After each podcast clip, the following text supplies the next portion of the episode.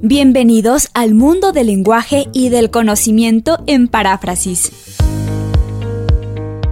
Un espacio para facilitar la elaboración de los textos en la vida universitaria. Paráfrasis, un acompañamiento para la redacción de tesis, de monografías, de ensayos. Despeje sus dudas sobre la escritura y la investigación en paráfrasis la conducción de Miguel Romero.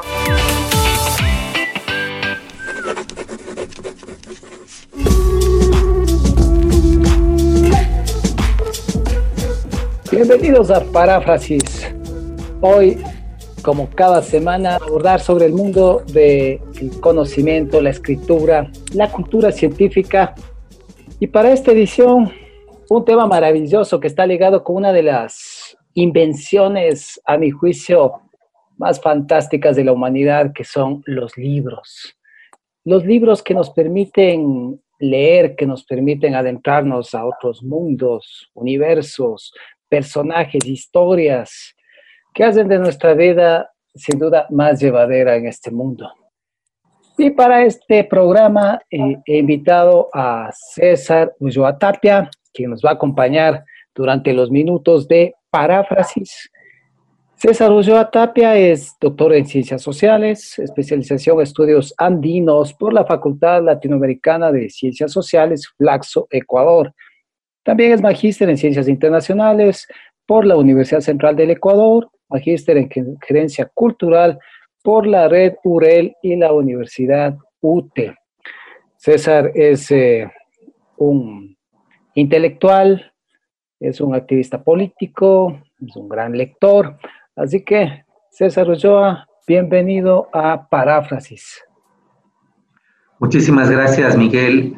Expreso un cordial saludo a la audiencia que estoy muy seguro ha extrañado el programa por la importancia en los contenidos que tú preparas todas las semanas. Gracias, César. Eh, sí, estamos en la segunda temporada de Paráfrasis lo cual la verdad que nos alegra el espíritu, más aún en la época que vivimos, poder conversar sobre los libros, el lenguaje, el conocimiento, la cultura, la ciencia, es, eh, es un aliciente para cada día. César, eh, cuando estaba planificando el programa y claro, decíamos, vamos a hablar sobre los libros preferidos. Bueno, ¿a quién invitamos? Sin duda debe ser un, un gran lector, un gran lector y apareció tu nombre, así que me alegra mucho que podamos contar contigo hoy. Cuéntanos, César, ¿qué tipo de, lecturas en tu día a día te acompañan? Bueno, yo creo que mi vida ha cambiado en términos de la dedicación a los libros en cuanto a los géneros se refiere. Porque claro, cuando era eh, jovencito, hablo de colegio, los primeros años de la universidad, tenía una, me sentía seducido, perturbado, me sentía eh, completamente atraído por la literatura. Era una persona que leía literatura todo el tiempo y especialmente me encantaban siempre los escritores latinoamericanos, sin perder de vista indudablemente autores de literatura universal y de otras cosas. Eh, como siempre eh, estudiaba y trabajaba, lo primero que hacía era tener un presupuesto de, lo exiguo que se ganaba para poder comprar algún libro, y a veces algún libro de segunda mano. Eh, siempre recuerdo esta librería que había en la Vargas y Oriente, La Luz, la famosa librería La Luz, en donde cuando no había la posibilidad de comprar algún libro eh, nuevo, se recurría a comprar un libro de segunda o un libro, eh, voy a decir un sacrilegio, pero creo que nadie está exento o que levante la mano el que lanzó la primera piedra, o, algún libro que venía de Perú, algún libro pirateado de Perú, porque además eh, no, no tengo nada contra los amigos peruanos y peruanas, pero siempre Ecuador estuvo inundado de libros, de extraordinarios libros de bajo costo, que no eran los originales eh, peruanos, ¿no? Entonces siempre me gustó mucho la literatura eh, soñaba en ser un escritor de literatura, eh, escribía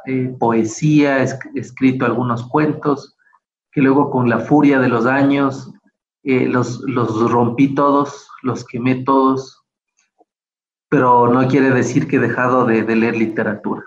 Entonces, César, del lector de la época de inicio, sobre todo de la universidad, al que ahora está aquí compartiendo con nosotros en paráfrasis sus experiencias lectoras, ha cambiado mucho. Y dices que te gustaba la literatura en esa época. ¿Ya no te gusta la literatura o es menos? Ahora, ¿cuáles son tus preferencias lectoras?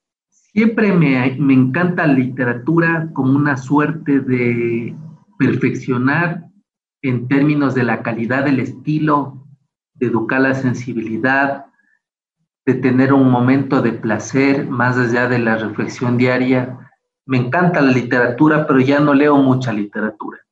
Eh, sin embargo, en los últimos años he descubierto algunos autores extraordinarios que me encantan muchísimo, como por ejemplo, eh, digo, he descubierto porque finalmente he tenido referencias, pero nunca la conocía. Me encanta, por ejemplo, Leonardo Padura, me parece uno de los escritores más extraordinarios de los últimos tiempos, cubano, hombre que amaba a los perros, herejes. Él tiene su famoso personaje, Mario Conde, Ojalá algún rato eh, pudiéramos verle a Leonardo Padura con un novel de literatura. Eh, nunca he dejado de leer lo que produce Mario Vargas Llosa, me parece extraordinario. Eh, a veces la gente confunde la ideología con la calidad de la literatura. Y a mí no me avergüenza porque además tenemos una contaminación y inmadurez brutal. A mí no me avergüenza decir, y más bien puedo decir que me encanta Mario Vargas Llosa como literato, aun cuando no comparta sus ideas políticas, pero yo creo que es uno de los más extraordinarios escritores que tiene el mundo, no solo Latinoamérica. César, de Vargas Llosa, ¿cuáles obras destacarías, las que más te atraparon? O sea, de Vargas Llosa hay varias, ¿no? La guerra del fin del mundo, me parece extraordinario también eh, las primeras obras que él tiene, ¿no es cierto? La tía Julia y el escribidor me parece una novela espectacular. Eh, y sabes que yo estoy justo eh, mirando las últimas obras del sueño del Celta, por ejemplo, me parece brutal.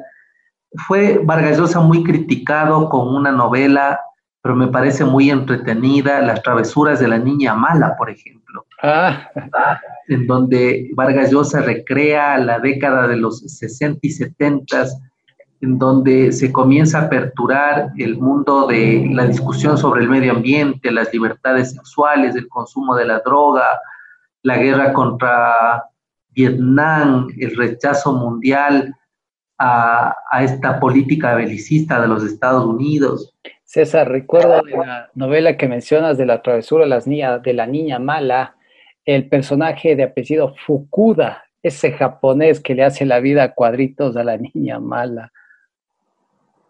Claro, y puedo decirte también que eh, soy alguien que lee también literatura de, autores ecuatorianos y ecuatorianas. Creo que uno de los problemas que tenemos en, en la educación, en los distintos niveles de formación, es que no nos hacen leer autores y autores ecuatorianas. ¿A qué, por ejemplo, lees de los escritores nacionales, César? Bueno, yo he leído los últimos, los últimos libros que son el resultado de una cosecha de periodismo de investigación. Me parece un gran aporte el que hace Arturo Torres y María Belén Arroyo en Rehenes, por ejemplo, cuando comienza a prácticamente a develar desde un reportaje ampliado lo que significa un estado delincuencial permeado por el financiamiento de la política del narcotráfico. Creo que eh, no hay que dejar de leer las, ahora está nominado al premio Eugenio Espejo las obras de Javier Vázquez. Creo que en su momento tuvo un gran papel y se esperó mucho de Modesto Ponce, pero luego Modesto fugazmente desapareció, pero las primeras obras de él fueron importantes. Recuerdo de entonces César, experto en, en, Saramago, recuerdo, antes de que gane el Nobel de Literatura Saramago, allá por el año 1998, Modesto Ponce era muy frecuente hablar de, ese escritor y creo que allí también te atrapó, César. Claro, y, yo creo que eh, los ecuatorianos y ecuatorianas poco leemos lo que producimos en nuestro país. Creo que es muy importante mirar lo que se produce en el Ecuador. Creo que Loja tiene, por ejemplo, un gran novelista espectacular, Carlos Carrión, que también está eh, nominado al premio Eugenio Espejo. Creo que tenemos también una gran novelista mujer, Alicia Llanes Cosío, que es más conocida por la por la biografía muy criticada que hizo a... Sé que viene a matarme. Pero creo que la, obra de ella es mucho más amplia, más importante.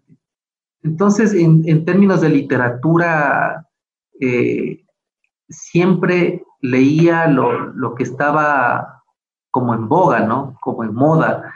Eh, recuerdo que en, en, el año de 1998, eh, se le conoció en el Ecuador a, José Saramago, un autor que llega a la fama siendo eh, viejo, viejo en edad. Incluso yo tuve la oportunidad de conocerle en persona a Saramago y de conocerle a su esposa Pilar del Río, que es su, que es su traductora. Y luego me, enganchó mucho algunas obras de Saramago, como por ejemplo el ensayo sobre la ceguera, eh, me encantó el Evangelio según Jesucristo, me parece espectacular. Eh, la historia del cerco de Lisboa, me parece manual de pintura y caligrafía. Si, tuvieras que escoger, César, una de las obras de Saramago para la audiencia de paráfrasis de, Radio Voz Andina Internacional y contarle algo para que se enganche y se interese por esa lectura, ¿cuál obra sería? Bueno, yo creo que de Saramago a mí me encantan dos novelas. La una es Ensayo sobre la ceguera, que aun cuando fue llevada al celuloide, al mundo de la película, no, no logra sintonizar, porque Saramago eh, nos da una versión filosófica, una, él responde las grandes eh, inquietudes existenciales que los filósofos a lo largo del tiempo se plantean sobre todo en develar la naturaleza humana. Yo diría que aunque Saramago no menciona a Thomas Hobbes, cuando Thomas Hobbes dice el hombre es el lobo del hombre, sin embargo en un, momento de crisis, yo diría un momento de pandemia, porque además el ensayo sobre la ceguera es una pandemia. Es una, ceguera blanca. Es una, es una pandemia, una ceguera blanca, donde saca a flote eh, lo más vergonzoso de la humanidad, pero también saca a flote esos destellos de luz al final del túnel cuando se necesita serenidad, sensibilidad e inteligencia para combatir la pandemia. Yo diría que en época de pandemia, eh, esta es una novela que nos habla de una pandemia, el ensayo sobre la ceguera, y creo que el mundo está viviendo un ensayo sobre la ceguera. Y luego el otro, la otra novela que me parece espectacular es la reivindicación eh, del humano como un gran promotor de la historia en la figura de Jesucristo, no como eh, un cura, no como un sacerdote, no como la encarnación en la tierra de un Dios supremo, sino como un líder, como un revolucionario de su época. Y también Saramago reivindica el papel de la mujer cuando eh, le da un rol muy distinto a María Magdala. Entonces yo creo que esas dos obras de Saramago me parecen extraordinarias, sin decir lo extraordinario que son sus otras novelas. Y creo que esas obras me, me llenaron mucho, pero yo diría que la primera obra que leí de Saramago fue Todos los Nombres, que es una, que es una novela donde desbarata la burocracia, lo que es el, sistema burocrático, ¿no? Ahí está Don José. Y ahí está Don José. Entonces, yo diría que eh, la literatura nunca me ha mantenido a mí aburrido, porque eh, varios eh, escritores suelen decir que una persona que lee nunca podrá estar aburrida, nunca podrá estar cansada, nunca podrá estar con crisis de imaginación, de creatividad, porque Claro, cuando tú lees, te sumerges en, pensamientos, en personajes, en... Por eso yo le tengo miedo a la literatura. porque creo que la literatura demanda una capacidad intelectual y emocional que yo creo que no la tengo en términos de poder vivir entre distintos mundos. Yo cuando leo eh, alguna novela me imagino cómo sería la crisis de existencia que sufre un escritor cuando está construyendo una trama, porque finalmente un escritor vive a través de su redacción la vida de varios personajes y tiene la capacidad de metaformosearse en sexualidades diferentes, en edades distintas, en situaciones distintas. Entonces, yo creo que un escritor que está dedicado a, a dominar la vida de muchas personas imaginativamente, a crear, a ser un, semidios, eh, tiene que tener mucha capacidad. Eh, no sé si algún momento escribiré alguna novela, algún libro, escribiré algo parecido a la literatura, pero por el momento le tengo mucho respeto y prefiero ser un lector de literatura antes que un escritor de literatura. ¿Recuerdas, eh, César, que Borges decía que él no se enorgullece de los libros que ha escrito, sino de las obras que ha leído? Quizás, no sé, por ahí te estoy sintiendo que hay una distancia, quizás un temor, como tú manifiestas, de algún rato dar un paso de la lectura hacia una escritura de, en este caso, literaria. Y tú mencionaste a alguien extraordinario, Jorge Luis Borges. Eh, creo que Borges fue esos personajes como Cortázar, como, como algunos otros, que nunca les faltó un premio Nobel de, la literatura para estar en los más altos sitiales del respeto, de la admiración eh, mundial. Está, por ejemplo, Ernesto Sábato, a mí me encanta mucho el libro de Sábato, El túnel o Las Memorias antes del fin. Ah, antes del fin, hermosas obras. O de Héroes y Tumbas, por ejemplo. Eh, entonces yo te digo, Miguel, que fui un gran consumidor de literatura desde muy joven. A mí me gustó desde muy niño los libros. Mi mamá siempre recuerda cuando íbamos a algún lugar eh, y en vez de pedirle un juguete, a mí me atraía mucho los libros. Entonces, en aquella época había versiones cortas de las grandes obras de literatura universal y recuerdo con claridad las veces y las varias veces que leí, por ejemplo, Ivanhoe, que leí Romeo y Julieta, que leí a Hamlet. Comentabas, por ejemplo, Las Mil y Una Noches. A las Mil y Una Noches como, como Sherazade, ¿no es cierto? Tenía que prolongar su vida y evitar la muerte de sus eh, compañeras, tratando de crear una historia distinta para que este sultán logre eh, curar la herida de la mujer que más amó. Entonces, eh, siempre fue para mí un, muy bonito eh, este encuentro con la literatura. Eh, yo te diría que fue un encuentro casi, casi mágico porque, porque a mí me atraían mucho los libros. No te podría decir por qué, pero me parecían unos objetos extraordinarios, maravillosos. Yo casi los la mayoría de libros que los leo, los subrayo, están subrayados, están con apuntes. Hay una huella de, mí por los libros. César Ulloa Tapia nos acompaña hoy en Paráfrasis. Es momento de hacer la primera pausa musical y le pido a César que una de sus canciones que sea de su preferencia nos comparta para que la audiencia de Radio Voz Latina Internacional y de Paráfrasis pueda escuchar también, no solo de la preferencia lectora, sino también musical. César. Bueno, voy a sugerir un tema que, que se me vino a la mente, yo no sé por qué, pero hablando de Latinoamérica y del, del boom de la literatura latinoamericana, que hemos hablado algunos autores, eh, quisiera que la audiencia comparta esta canción de Víctor Heredia, Razón de Vivir. Regresamos.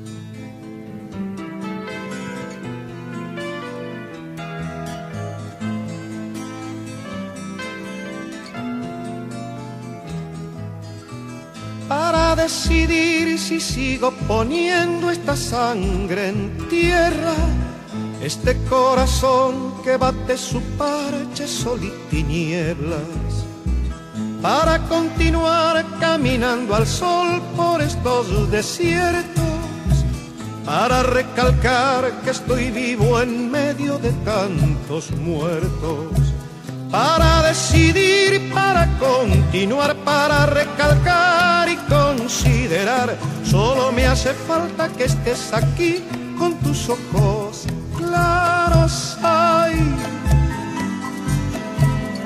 fogata de amor y guía, razón de vivir mi vida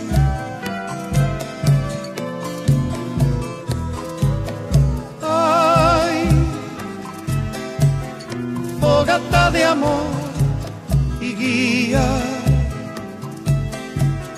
razón de vivir mi vida.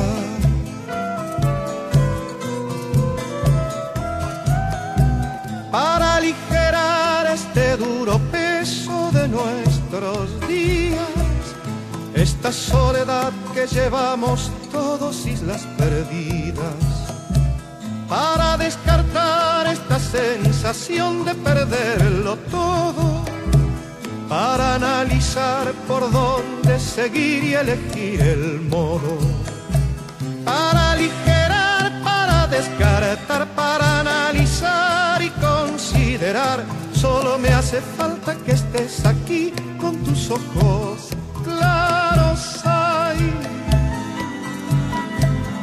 fogata de amor y guía, razón de vivir mi vida.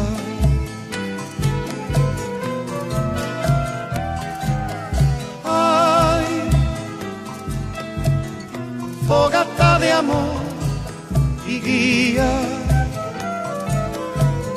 razón de vivir mi vida.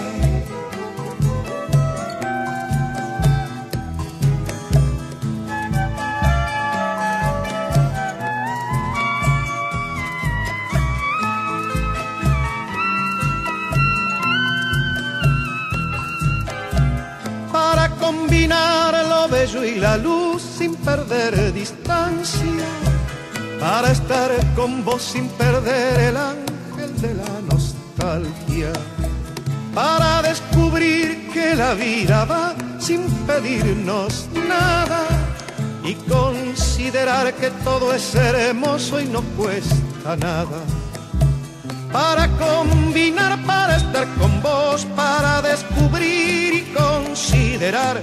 Solo me hace falta que estés aquí con tus ojos claros. Hay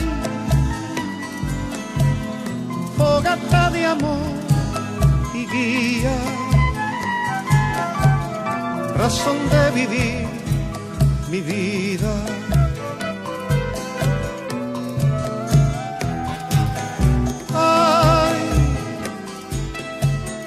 fogata de amor razón de vivir mi vida.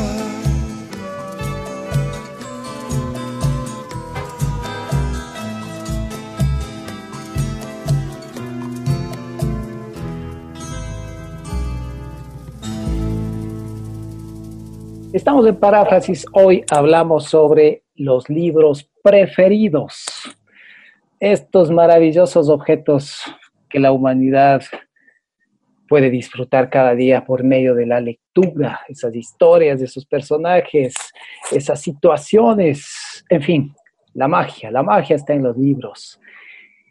Nos acompaña César Ulloa Tapia y César Ulloa es, eh, es académico, su día a día está en el aula de clases con los estudiantes, abordando sobre todo las cátedras de comunicación, de ciencia política. Entonces, ese día a día está inmerso sobre todo en obras académicas. Y aquí, César, eh, ¿cuáles son tus lecturas? ¿Qué, más te han llegado desde la parte académica, sobre todo en las líneas que son de tu ámbito de interés eh, de investigación, de la cátedra que impartes? Bueno, gracias Miguel. Quiero decirte que yo he sido muy influenciado por la literatura en términos del estudio de ciencia política italiana.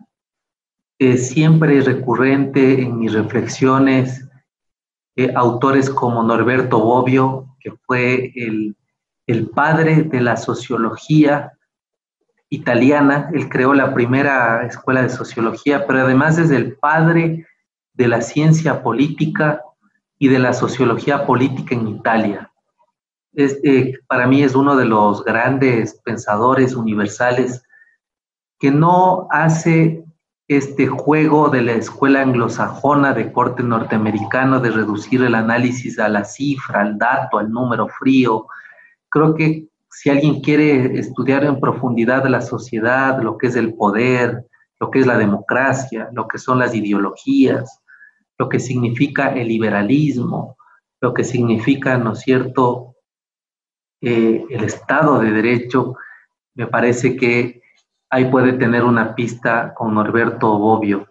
Luego de esa misma escuela italiana, me encantan mucho los aportes que hizo como cientista, como científico, es lo correcto, eh, político eh, Giovanni, Giovanni Sartori, porque Sartori eh, ha escrito una serie de aportes esenciales en lo que se refiere al estudio de la democracia, al estudio del sistema de partidos, lo que significa la calidad de la democracia. Es uno de los pioneros de los estudios comparados, por ejemplo.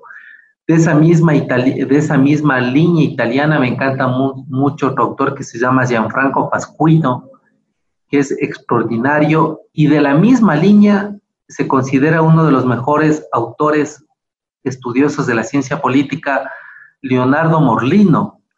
Entonces, yo te puedo decir que en, ese aspecto, dentro de mi, de mi, ¿no cierto?, formación en la ciencia política, en los estudios de política comparada, están estos, estos autores a los cuales siempre, siempre frecuento. Pero también indudablemente me encanta eh, como un estudioso, como alguien que puso los cimientos en las ciencias sociales, eh, el, el, sociólogo más importante que ha tenido la historia, Max Weber, por ejemplo, con, con estos conceptos extraordinarios de, de la acción social, de la teoría social, eh, un libro muy importante, La ética protestante. César, claro, ¿podrías contarnos qué, qué obra estás leyendo? Tal vez alguna que estos días te estén acompañando. Bueno, en el momento estoy, estoy leyendo dos, eh, digamos, tres autores que a mi modo de ver son importantísimos. Eh, el, son dos autores que escriben juntos libros que es de Daron Acemoglu y James Robinson. Eh, los libros que han publicado se han convertido en verdaderos bestsellers en el mundo. Ahora estoy leyendo una obra que se llama El pasillo estrecho, Estados, Sociedades y cómo alcanzar la libertad. Ellos escribieron un libro que, fue uno de los más importantes de los últimos cinco años, que se llama ¿Por qué fracasan los países? ¿Por qué unos países son pobres y otros ricos? Y luego estoy leyendo a, a este escritor israelí, historiador, eh, Yuval Noah Harari, en su último libro que es Las 21 lecciones para el siglo, para el siglo XXI.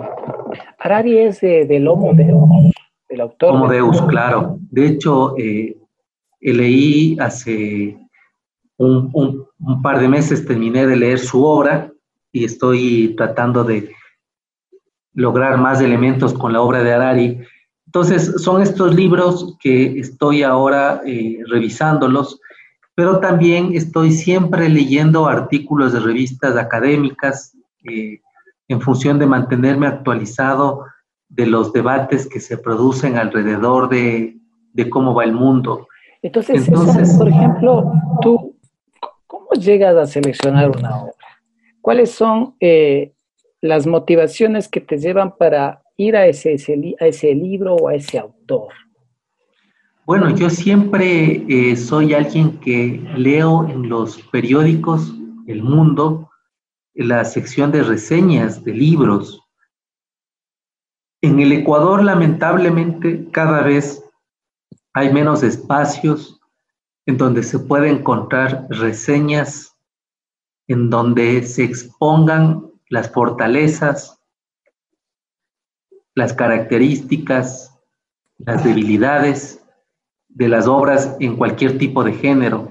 Creo que las revistas ecuatorianas eh, antes tenían más espacios para reseñar libros. Eh, creo que cada vez los periódicos eh, han reducido sus espacios. hay un par de periódicos que tenían grandes espacios para libros. Me refiero al diario La Hora, tenía una, una revista que se llamó Artes, que dejó de producirse, donde todas las semanas había reseñas completas de los últimos libros. Y había también en el telégrafo eh, esta sección de cartón piedra y la sección de cultura, ¿no es cierto?, donde había obras. Eh, hay otras revistas que hacen reseñas muy cortas de los libros, que no dan elementos suficientes como para seleccionar, pero por otro lado también siempre estoy pendiente y siempre estoy eh, revisando, ¿no es cierto?, las reseñas que se hacen de los libros en las revistas académicas. Las revistas académicas, y tú has sido editor de, varias publicaciones académicas indexadas, tú sabes que en las revistas hay secciones de reseñas de libros. Así es. Y esas reseñas también nos dan pistas por dónde va el debate, por dónde se orienta. Y, y un elemento adicional es que, que, cuando tú tienes amigos lectores, amigas lectoras, ellos también son un gran referente. Hay las recomendaciones. Y contigo nos ha sucedido muchas veces. Tú me has recomendado algún libro, lo propio he hecho de mi parte. Es decir, también depende mucho de la comunidad de personas con las cuales te rodeas para poder, ¿no es cierto?, tener ciertas referencias en términos literarios. César, digamos que hipotéticamente tú no puedes volver a leer, por las razones que sean. ¿Qué sería de tu vida si sucediera aquello?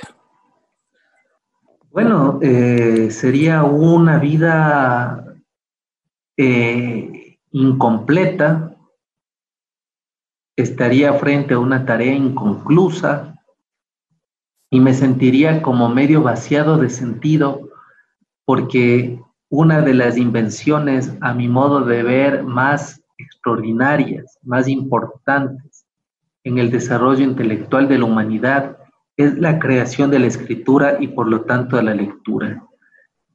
Eh, creo que eso nos distingue como especie de los animales y de las plantas en la medida de, esta extraordinaria invención que a lo largo de los siglos tuvo la humanidad para poder no solo dejar un registro histórico escrito, sino que alrededor de este registro histórico eh, poder acumular mejorar y descartar el conocimiento.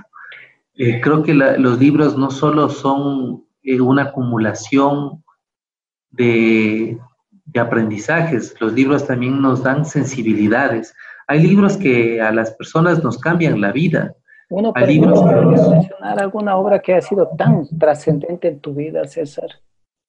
Bueno, yo creo que eh, tuve una, he tenido varios momentos, varias etapas eh, creo que eh, en mi formación en cuanto al amor a los libros, eh, he tenido varios autores que ya los he mencionado, que me han permitido amar la literatura, otros la ciencia política, otros las ciencias sociales. No, te, no te podría decir que hay uno específicamente, pero creo que también hay autores que uno les ama en función de los momentos que atraviesa, de la edad que tiene, y de los intereses que en ese momento eh, guían nuestras vidas.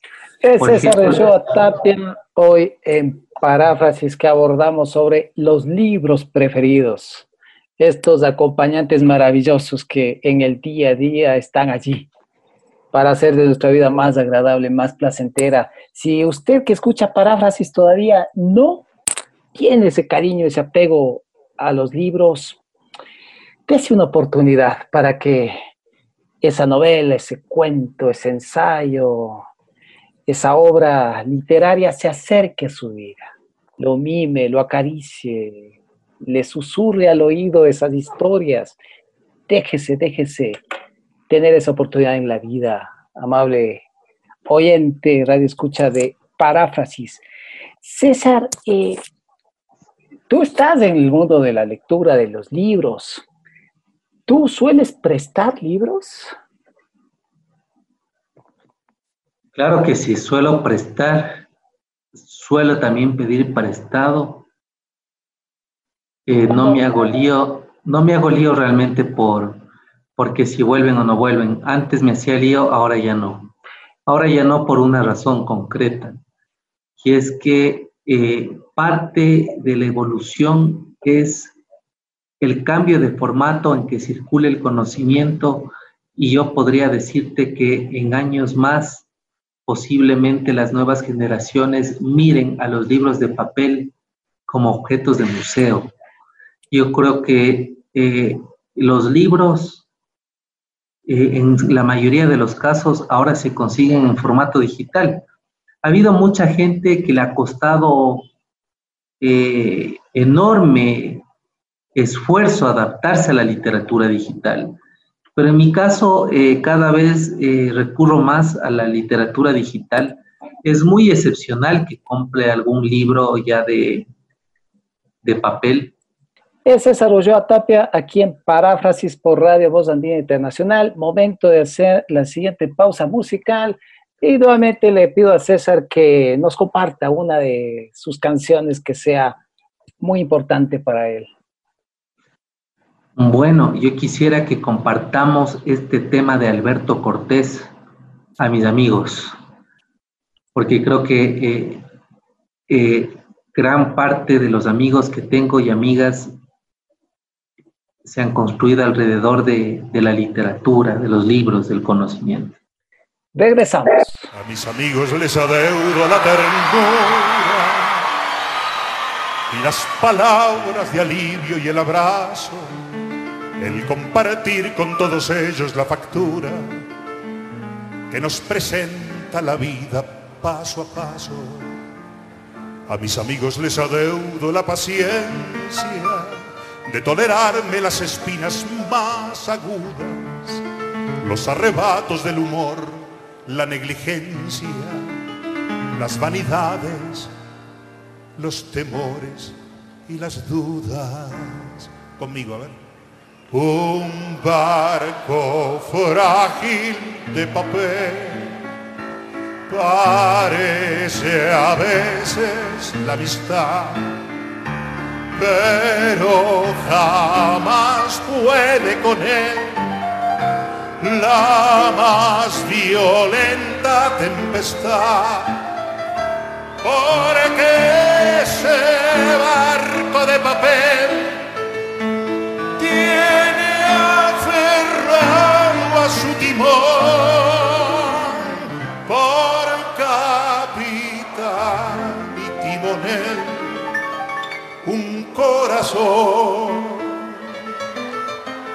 el corazón.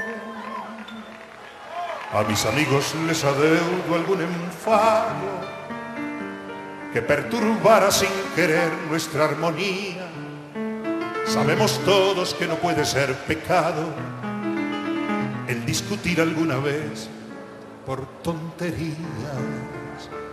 A mis amigos legaré cuando me muera mi devoción en un acorde de guitarra y entre los versos olvidados de un poema mi pobre alma incorregible de cigarra. A ver. Un barco frágil de papel parece a veces la amistad, pero jamás puede con él la más violenta tempestad. Porque ese barco de papel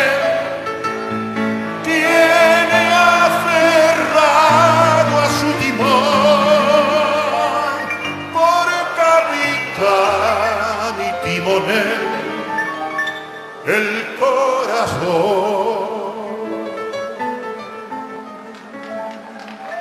Amigo mío, si esta copla como el viento, a donde quieras escucharla te reclama, serás plural porque lo exige el sentimiento. Cuando se lleva a los amigos en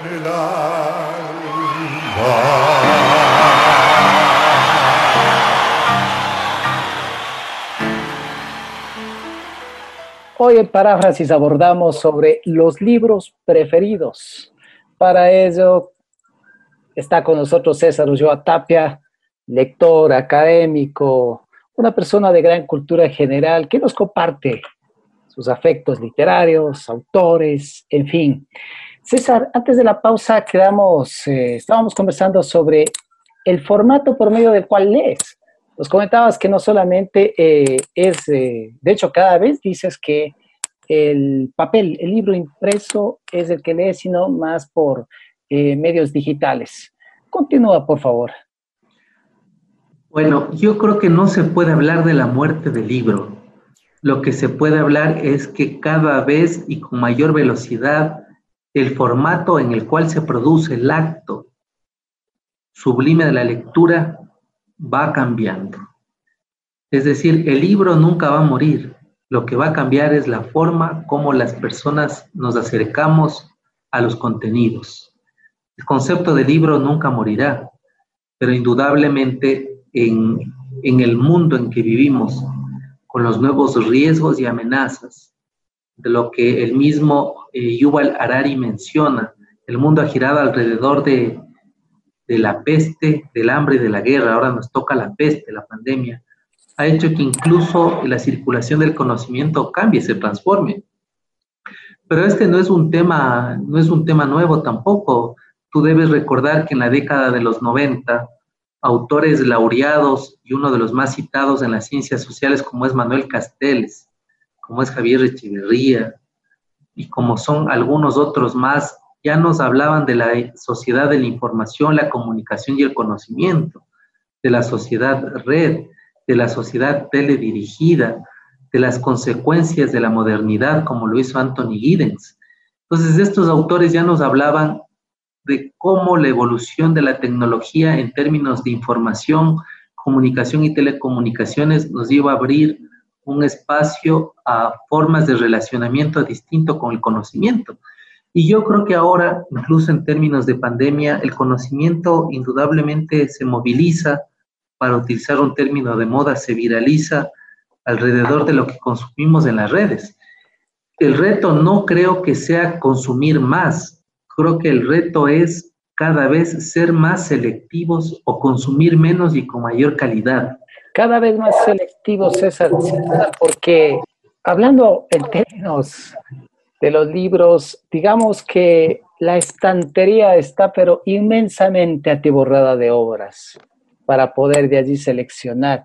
Entonces, claro, ser selectivo sin duda creo que es, eh, es un aspecto básico para, porque uno también puede caer en algún libro que la verdad uno después de leerlo diga, no valió la pena. ¿Te ha pasado eso, César? Indudablemente. Yo creo que después, de, cuando pasan los años, uno se arrepiente de haber, eh, eh, pues no es un arrepentimiento moralista, ¿no? sino más bien es, es un arrepentimiento en cuanto a la inversión del tiempo que dedicó a algo. Es este arrepentimiento de haber eh, utilizado el tiempo en obras que, que no eran realmente nada trascendentes, pero que en su momento... En tu caso. Yo creo que en mi caso, yo no puedo negar que en algún momento leí obras de... ¿De autoayuda tal vez? De autoayuda, de superación, porque además hubo una corriente muy fuerte en, en el año 2000, a inicios del año 2000, que tú debes recordar, privilegió mucho el tema de la, de la inteligencia emocional, el tema del coaching, el tema, ¿no es cierto?, del equilibrio espiritual. Bueno, que sí, que, tema que no ha pasado la época. Entonces, yo creo que estas, estas obras, que además en, el, en el ranking de libros del mundo son las obras más vendidas, porque además tienen unas cualidades interesantes que son fáciles de leer, te demandan poco tiempo en la lectura y además eh, te dan un mensaje positivo. Te dan una receta para la felicidad. Entonces, la receta para la felicidad, para ser buen amante, para convertirse en rico, para ser buen padre.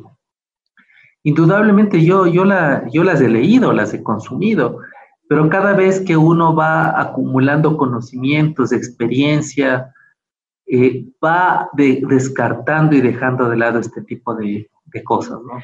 César, eh, cada vez el tiempo es un elemento crítico en la vida de las personas en esta época histórica que vivimos.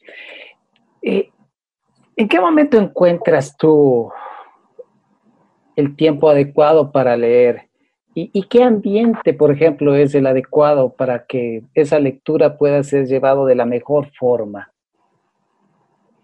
Yo soy un hombre con costumbres analógicas que consume textos digitales. Y cuando digo analógicos, quiero decir que soy alguien que necesita silencio, que necesita un espacio adecuado. Es decir, no soy multitask como los millennials y centennials que pueden estar escuchando música, leyendo, jugando el videojuego, respondiendo al WhatsApp y navegando por alguna página de internet. Cuando leo me gusta leer, dedicarme al acto solitario de la lectura. Cada vez es menor el tiempo que puedo leer, porque en el mundo, en el mundo tecnocrático en el cual nos desarrollamos, una manera, entre comillas, de demostrar la eficiencia es cumpliendo un montón de indicadores y nos hace que nos hayamos convertido en el tiempo en expertos en llenar matrices. Tenemos matrices para todo, por todo y por todo. Cuando yo creo que el sentido de la vida va por otro lado, eh, es más cualitativo, no descarto lo cuantitativo. Para mí me parece que vivimos en un mundo en donde se deja lo importante por lo urgente y a veces lo urgente tampoco cambia. Yo eh, me he hecho una reflexión, Miguel, estos días y yo no creo que por hacer más cambian más las cosas. Yo no creo que haciendo más cosas la realidad cambie. Y mucha gente en pandemia dice, trabajo más. Y la pregunta, ¿y eso cambió algo? Yo creo que no ha cambiado. Yo creo que por más que hacemos más cosas, yo creo que los cambios estructurales se producen de otra forma. Y en el mundo actual nos lleva a... Cambios? Yo creo que la realidad nos demuestra que se necesita otro tipo de cosas, que la misma sociedad red nos exige, por ejemplo, trabajo colectivo, nos exige una inteligencia cooperativa, nos exige una propiedad intelectual compartida, nos exige, ¿no es cierto?, eh, mirar más humanidad y menos utilidad, mirar más solidaridad y menos autoritarismo. Pero yo creo que eso no se logra eh, llenando matrices, llenando indicadores. Yo creo que eso se logra transparentando intereses, dialogando más, más éticos. De regreso a los libros, digamos que hipotéticamente hay la gran hoguera de libros. Todos los libros van a parar a esa hoguera. Y tú puedes salvar tres obras. ¿Cuáles obras salvarías, César? Sabes que es un, es un tema muy complejo, muy complejo. Tienes que decidir, solo tres obras. De Pero yo te digo que actualmente por un tema de estudios, me parece para mí muy importante este libro que se llama ¿Por qué fracasan los países? que es una mirada que nos eh, corre del sentido común y de las teorías de conspiración de por qué unos son ricos y otros son pobres. Me parece una obra súper interesante.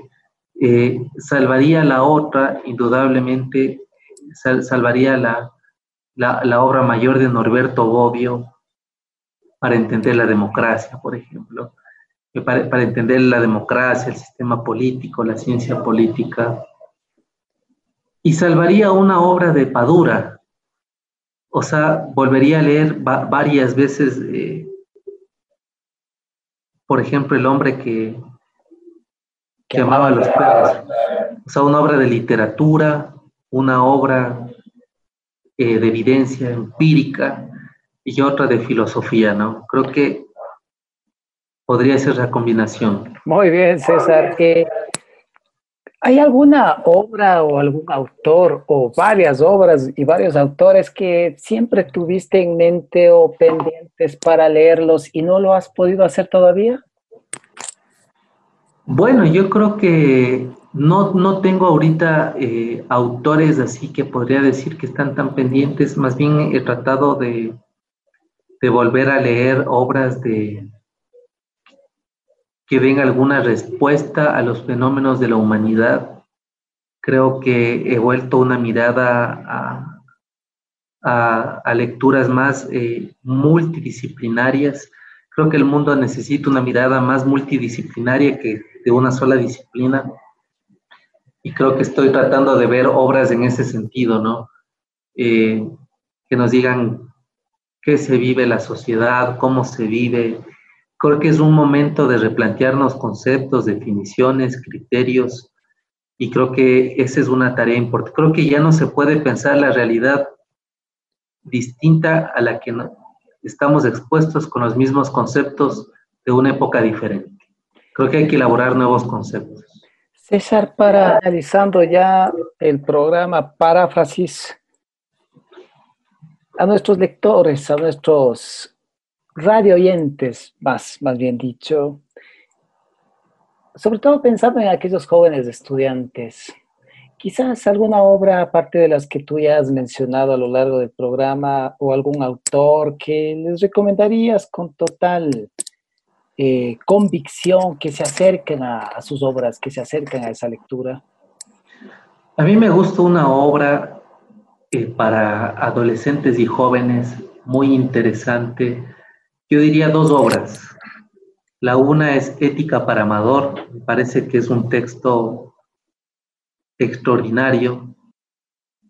Y otro texto extraordinario que me parece en esa misma línea es El mundo de Sofía, de Joyce Gardner Creo que el uno eh, nos da una entrada filosófica a las grandes preguntas existenciales que la humanidad se plantea a lo largo de un recorrido de los principales pensamientos filosóficos y la otra nos da algo que el mundo necesita ahora. Creo que después de la pandemia de la corrupción y la impunidad, creo que debemos volver la mirada completamente a la ética. Y por eso creo que habría que volver a leer Ética para Amador, que es una paráfrasis de Ética para Nicómaco, cuando Aristóteles le dedicaba a su hijo Nicómaco.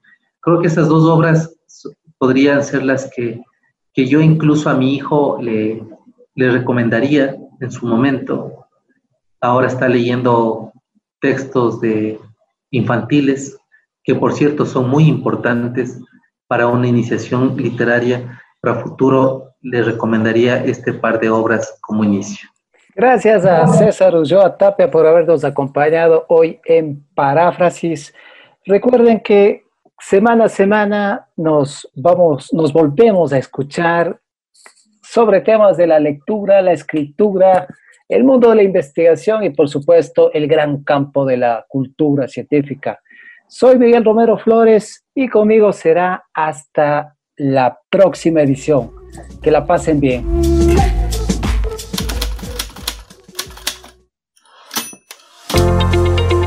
Hasta aquí le acompañamos con Paráfrasis. Un programa de la Casa Andina de la Universidad Andina Simón Bolívar. Les invitamos a nuestro siguiente programa para seguir compartiendo el fascinante mundo del lenguaje y la investigación. Miguel Romero, su anfitrión, les dice hasta la próxima semana.